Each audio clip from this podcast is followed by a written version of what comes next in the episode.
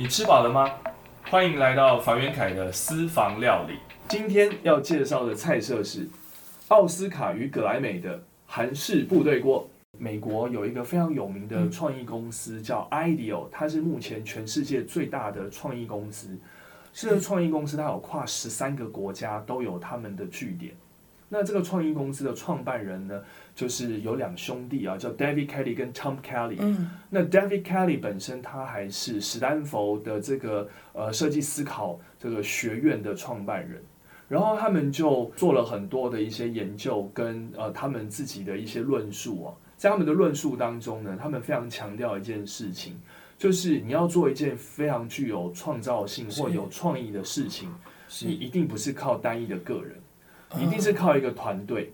今天 BTS 有今天站在格莱美的舞台上，嗯或者是寄生上流能够囊括四项奥斯卡大奖，都是一个团队才能团够队付出，对付出的。我们看到的这个天团的这七个花美男，他们只是这个团队的代表，嗯，他们只是这个团队的 spokesman，也就是这个团队的代言人。但其实他们的成功，其实代表他们这个团队、他们这个品牌的成功。对，这个团队品牌是由众人之力。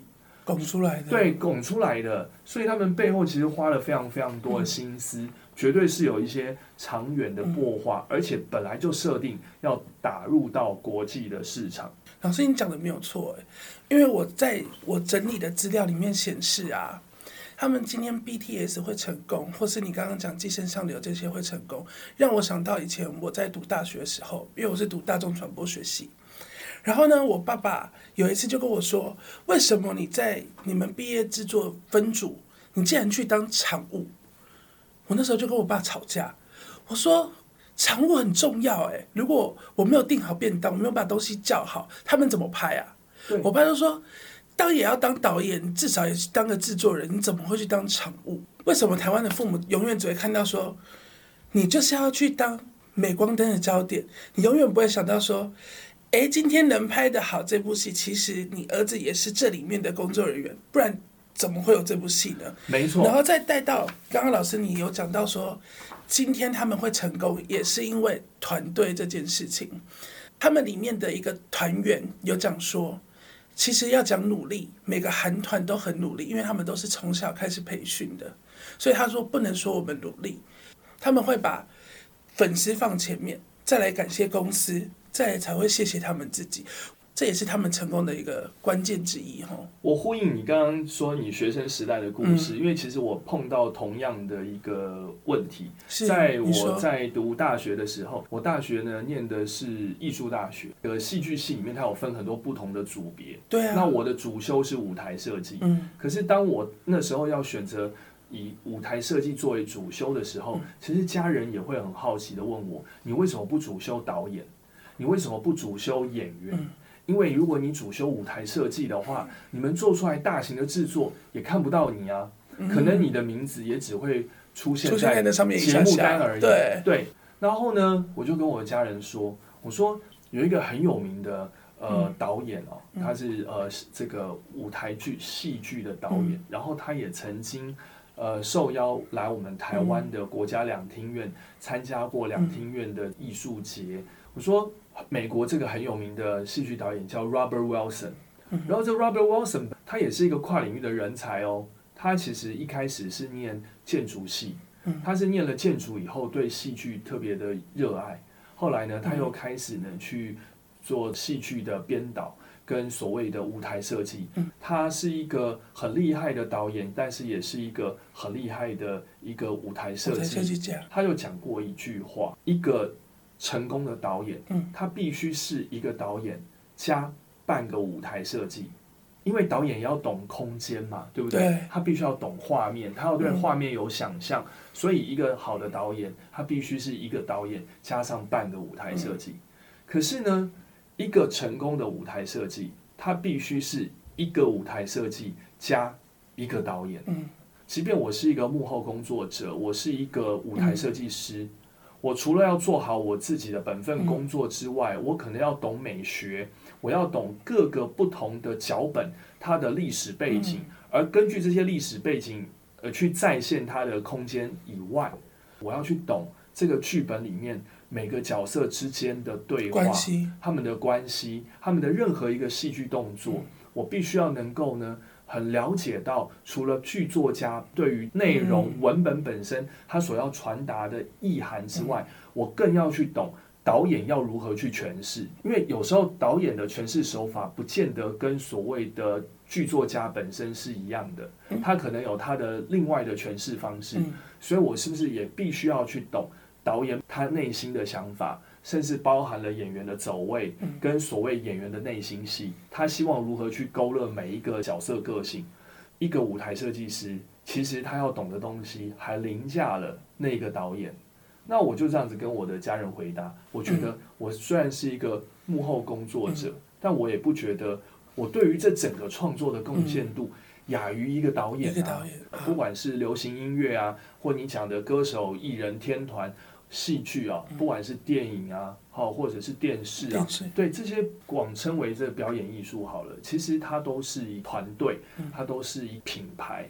那在这个团队品牌的打造过程当中，我们千万不能只看到那第一线的，其实我们必须要去关注到更多的细节，包含这个艺人的表演，像你刚刚提到的 BTS 的这个七个花美男，他们站上了格莱美奖的舞台上。他们的灯光效果，他们的特效效果，对啊，对他们的影像效果，他们的这些技术的操作人员，其实那背后含有非常多的专业知识跟专业技术，包含编排他们的舞蹈动作的舞蹈老师，这些都不能小觑。嗯，那其实他们也都是有非常非常好的成就，非常高的成就，不亚于这些明星或者是歌手。刚刚提到 David Kelly，还有这个 Tom Kelly 啊，在我们这个创意界非常有名的创意大师啊，呃，写过一本书。这本书哎，刚好今天在节目当中也推荐给大家，可以介绍给大家。对，叫做《创意自信带来力量》啊。那在创意自信带来力量当中，其实他们也一直的强调就是团队的重要性。我们可能哦，平常没有注意到的地方，比方说大总，你也会说，哎，老师，我们平常工作。各个行业，大家也常常开会啊，团体讨论啊。难道我们这样子做，不就是一种团体在打造？对，打造什么呢？我们想要做的一件创新的工作，或者是具有创造力的事吗？如果你有一个很好的想法，可是你这个想法呢？比方说，你可能是比较基层，或者是在层级上面比较低位阶的工作同仁的时候，你有一个很好的创意想法。你敢不敢跟你上面的主管提报？你看哦，你现在开始犹豫，对不对？你的这样的犹豫哦，可能是很多听众朋友一样的一个反应。他们也在犹豫。对，因为你会想，如果我提报了，第一个是你的主管会觉得说非常好，你的想法非常好，但是呢，只跟你讲完非常好之后，他也就不会去执行，他不会去执行，这是一种，对不对？那第二种呢？你的犹豫是为什么呢？是你怕。你提了一个很好的想法，他可能 reject，他拒绝你，甚至他会觉得说你为什么要想东想西？所以一个团队要能够互相的包容跟互相欣赏彼此之间的创造力，这件事情是一件非常难的事情。大家要跨出那一步就不容易了。像你刚刚就会稍微犹豫了一下，就是不知道他会怎么想啊。对，好，那再来了。那如果今天反过来哦，如果今天你是一个很有创意想法的人，想要把你的创意想法往下布达，希望大家能够按照你的创意想法去执行。那你觉得会有什么样的结果？要么就是你很强硬，他们就照着做。对，然后要么就是会跟你说哦，经费的关系啊，什么什么的可能性啊，我们是不是先再做一下研究，或是我们再看看？好，对，你的热情本身不见得有办法去激发传递给大家。你有一个非常好的想法，比方说你是贾博士，嗯，而你你你是苹果的执行长，你如何去激起大家的热情？因为当大家没有热情的时候，只会觉得说：“天哪，贾伯斯又在找我们大家麻烦。”他又在想东想西了，对不对？他想东想西，我们是不是要累个半死？而且我们执行的人去做了以后，还不见得有成效，成效是不是？你是不是会这样想？好了，你看哦，又有一本书，今天也推荐给大家。有一本书叫做《创新的两难》。创新的两难呢？这本书呢是那 Clayton Christensen 他所写的。克里斯汀森他也非常非常有名。他有创过一个名词，可能大家都听过，但不晓得是他创出来的，就叫做破坏式创新。啊，有。如果有听过这个词的话，其实就是这一个教授哦，他所创出来的这个哈佛大学教授。创新的两难呢，其实呢，也就是在讲一件事情。如果我们大家是一个团队，我们想要打造一个天团，我们想要打造一个知名的艺人，比方说，OK，我们现在大家想要共同的来谋谋划这件事情，到底是谁听谁的呢？嗯，所以首先一件事在于我们东方啊，在于我们东方的一些组织里面，我们必须首先要打破阶级、打破层级的概念。嗯，今天即便你是总监、执行长、总经理都好，但是呢，你跟其他下面的不管是组长、主任，或者是更基层的 team 里面的呃同伴、伙伴。其实大家要一视同仁。嗯，当我们大家要结合在一起讨论一件事情的时候，其实是不分位阶的，那个力量才会大。对，基层的员工他要敢跨出去这样的信心。我有很好的想法的时候，我敢去跟上面的主管阶层，在我们大家开会的时候，我敢提出来。嗯，高阶的主管啊，你也要有一种包容力，也就是当你的基层员工他提出来的时候呢，你要给予他们鼓励，让他们提出来。并且你不要马上就做否决他，对否决他或者是下定论，这样的话大家才敢勇于去表达自己的想法。讲到这里呢，我就想要分享一个故事，嗯，是美国呢，在一九八零年代的时候，有一个冬季奥运选手，这个选手名称他叫做 Bonnie Simi，一个女生，她其实是史丹佛大学的呃雪橇校队选手。那后来呢？被入选为美国冬季奥运的这雪橇滑道的这个国手，去参加奥运。他在斯坦福这么好的名校当中，有非常优异的表现。他除了体育好，文字功力、文学造诣也很好。后来呢？呃，他从学校毕业之后呢，他从一个奥运国手，又变成了体育节目的播报员。好斜杠，很斜杠，对不对？他还有更斜杠的事哦。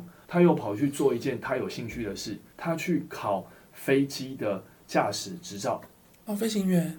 他就当上了机师。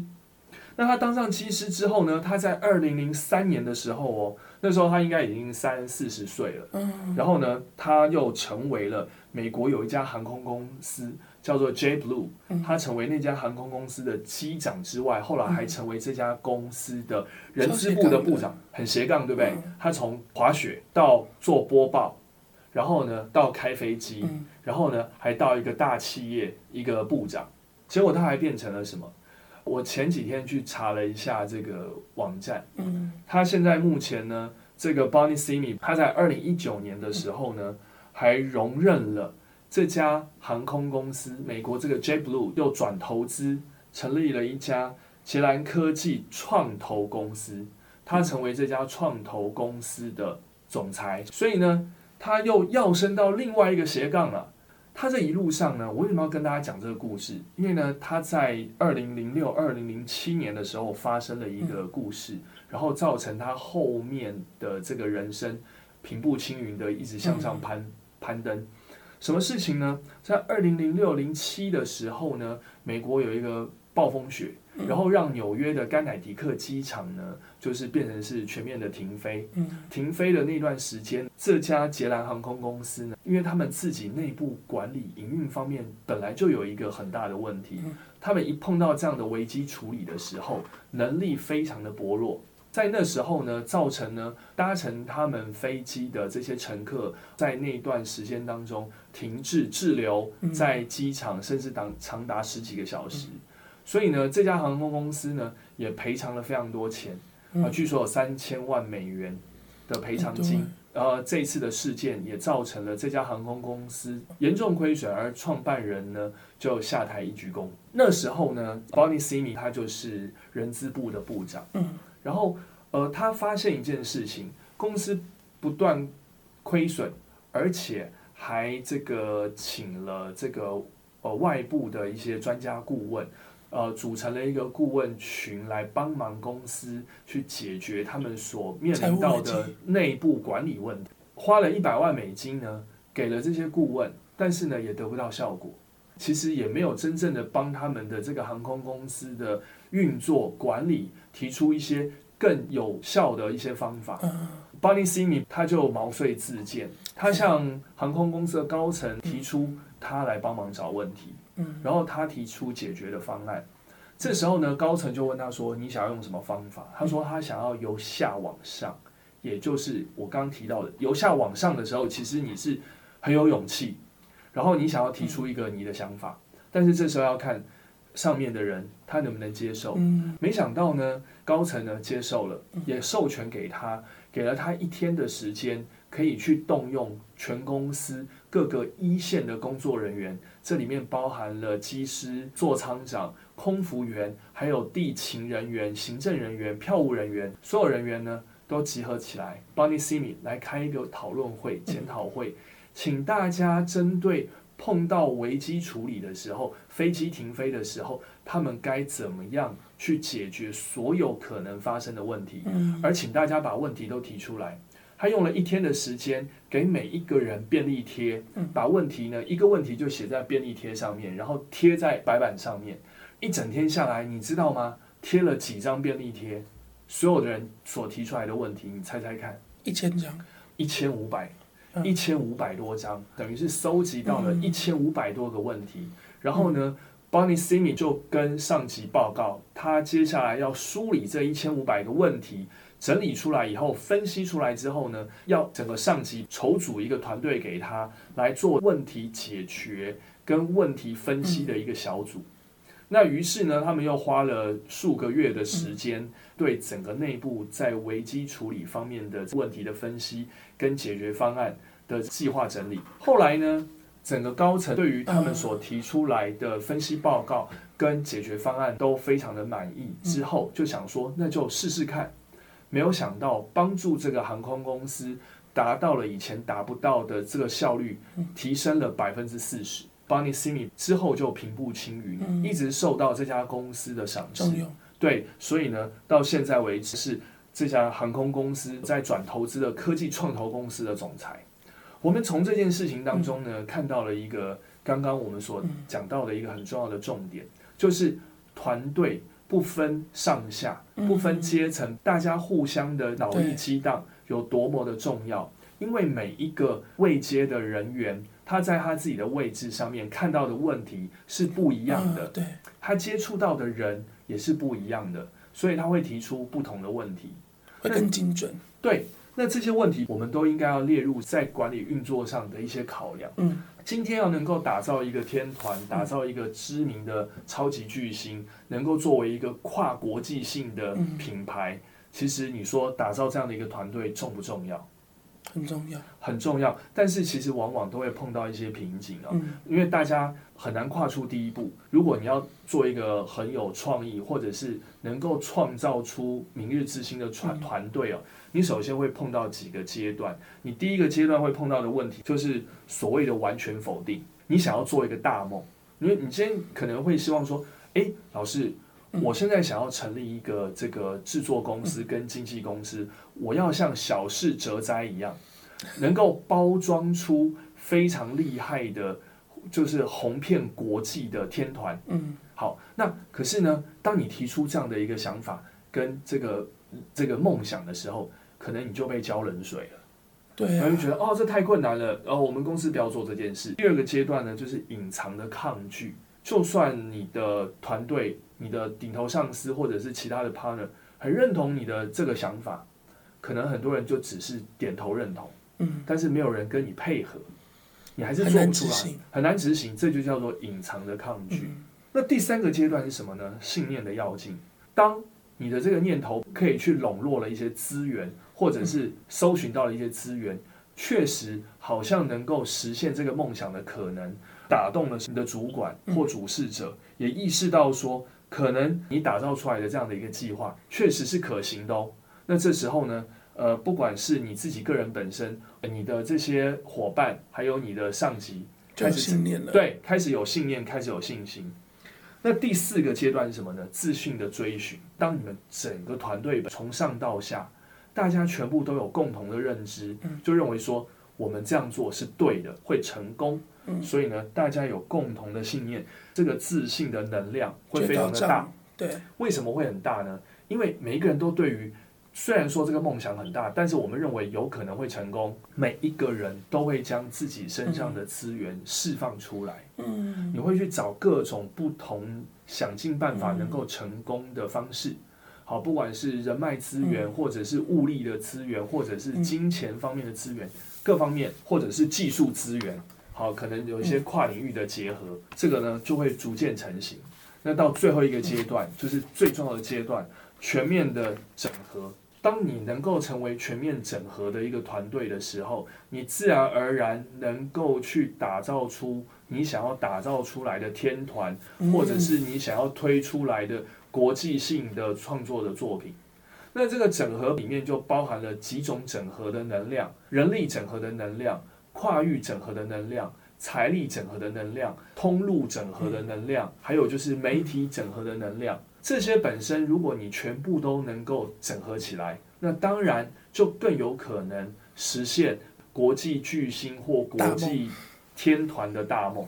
也不得不说，BTS，你今天所提到的这呃韩国天团，他们背后一定是一个了不起的团队，在操到他们。所以呢，今天你刚刚提到我们今天的这个主题啊。叫做部队锅，对啊，其实是非常的贴切，这就是一个团体战。而且老师，我跟你讲哦，你刚刚在讲那几个步骤，对不对？对，我就有看到一个事情，我觉得可以小小的在最后做一下补充。嗯，他们今天会成功，除了是因为他们前面有失失败过，他们不是一开始就红的团体，培养他们的知名作曲家就说，我们就是透过不断的。增加彼此的信念，是，然后不断的精进，所以他们今天才会成功。而且他们的曲目啊，都是他们团员互相共同，一人丢一点，一人丢一点，结合成一首歌。他说这样子，他们的团队才会更紧密。所以你看，团队的创意重不重要？非常重要，对不对？所以团队的力量是不能小觑的。在这个地方，我也提供给大家呢一些，就是说要透过团队的创造力跟创意，能够驱使我们得到成就的一些小小的方法。创意自信带来力量的这本书当中，Tim Kelly 跟 Tom Kelly 这两个兄弟有提出一个唱卡拉 OK KTV 的这种自信方法。今天啊，我们要如何打破阶层关系？比方说，老板带着员工一起去唱歌，对不对？那呃，有老板啊，可能有经理啊、副理、协理，还有职员。我们在一个包厢里面，或者是我们在一个空间场域，我们不分位阶，你想唱什么歌就唱，对不对？但是呢，是也不代表说位阶高的人唱歌就好听啊。有的职员他唱的非常好听，我们是不是大家会给他拍照？他是不是产生信心？他会发现说，其实我也是受到人家肯定。从别的地方获得信念跟信心，没有错，没有错。在这样的一种团体的一种呃生活，或者是团体的娱乐当中，我们第一个消除层级的制度，大家呢互相保持风趣幽默。因为你想啊，我们一起去唱歌，一定是大家都开开心心，是互相说笑，是讲笑话。然后呢，我们必须要去凭借着他人给予的力量，比方说有一些人，他可能生性比较害羞，他可能不敢唱。我们要鼓励他，或者是陪着他一起唱，那是不是慢慢的去建立他的自信？自信心。我们要对伙伴之间的某种程度以上的信任，对，因为这种信任呢，才会让你觉得有安全感。嗯，当你有安全感以后，你会比较敢把你自己的想法，跟你突如其来的创意、天马行空的创意呢，给丢出来。嗯，这都是非常重要的。最后一件事情，还是要提醒大家。在一个团体当中，我们不分你我，不分彼此，不分阶层之后，尽量不要马上下任何的定论，不要做任何的立即性的批判，因为这个可能都会是呃打破阶层藩篱关系的很重要的一呃阻碍。我们必须要保有这几种方式，来慢慢的去建构一个大家彼此互信的一个这样的团队，而团队呢产生这样的一种。信赖互信能量之后，自然而然你会产生出非常非常多源源不绝的创意，嗯，跟能量没有错。所以第一个是跨领域这件事情哦，非常非常重要。跨领域也必须要非常尊重。一个公司里面可能有会计，可能有行政，可能有财务、业务单位，然后也有制造单位、后勤，还有所谓的售后服务单位。但是不管大家是什么单位，去讨论一件事情，而这件事情每一个人从他不同的角度切入思考，我们要予以尊重，我们要去建构一个平台。打个比方，很多公司行号也可以去建立一个社群。当然，现在很多公司都有建立，它都是部部部跟部之间的。可能我是财务部，那我就财务部自己建一个群；我是公关部，我就公关部自己建一个群。可是呢，大家也可以全部都集中起来建一个群。可是建这个群的时候呢，就会发生一个问题，很多人就开始不敢讲话了，对不对？因为觉得哦，这个群里面人好多，对啊，所以我就不敢讲话。不用担心不敢讲话，因为这是一个公司的文化。那公司它必须要去尊重创意文化。只要在这里面不做任何的攻击跟批判，那每一个人就敢放心大胆的去说出自己想说的话。对，就是谨守这个原则，不要批判，不要批评，不要过多的负面。大家可以把自己很天马行空、很具创意的想法都丢出来，大家互相的激荡，一定会产生出很好的结果。我相信 BTS 他们一定是这样做的，我也相信《寄生上流》他们整个电影制作团队也是如此。对，所以你会发现，一个惊悚片，它也一开始也是非常的幽默，嗯，好笑。可是慢慢慢慢，我们会看到，哦，原来它是一个惊悚片。这种黑色幽默跟惊悚全部把它结合在一起，然后呢，又探讨了一个社会议题，成分非常多元而且丰富。它绝对不是一个人能够打造出来的。因为像我最后帮老师做个总结好了，有一本书叫《BTS 的市场学》，它里面就呼应老师刚刚讲到的。他说，成员之间共同寻找刺激内心的方式，会让彼此更愿意卖命工作，因而能说服自己要付出最大的努力，这是基本的条件。套用在企业的员工上呢，要不断的激励自己，也才会整个激励整个团队。我记得 Andy Walker 以前说过一句话，在现在这个社会啊是。每个人都有成名的十五分钟，但是你要如何让自己成为像 BTS 或是《寄生上流》的导演奉俊昊呢？那就是要看你有没有团队的能力，一起来帮你做良好的整合，然后跟一起打造一个成功的国度。好吧，今天我们奥斯卡与格莱美的韩式部队国就到这边结束。老师，你还有什么要补充的吗？呃，希望大家能够持续追踪我的 podcast 节目，也欢迎与我分享你们想听的主题内容。我们下次见喽，拜拜。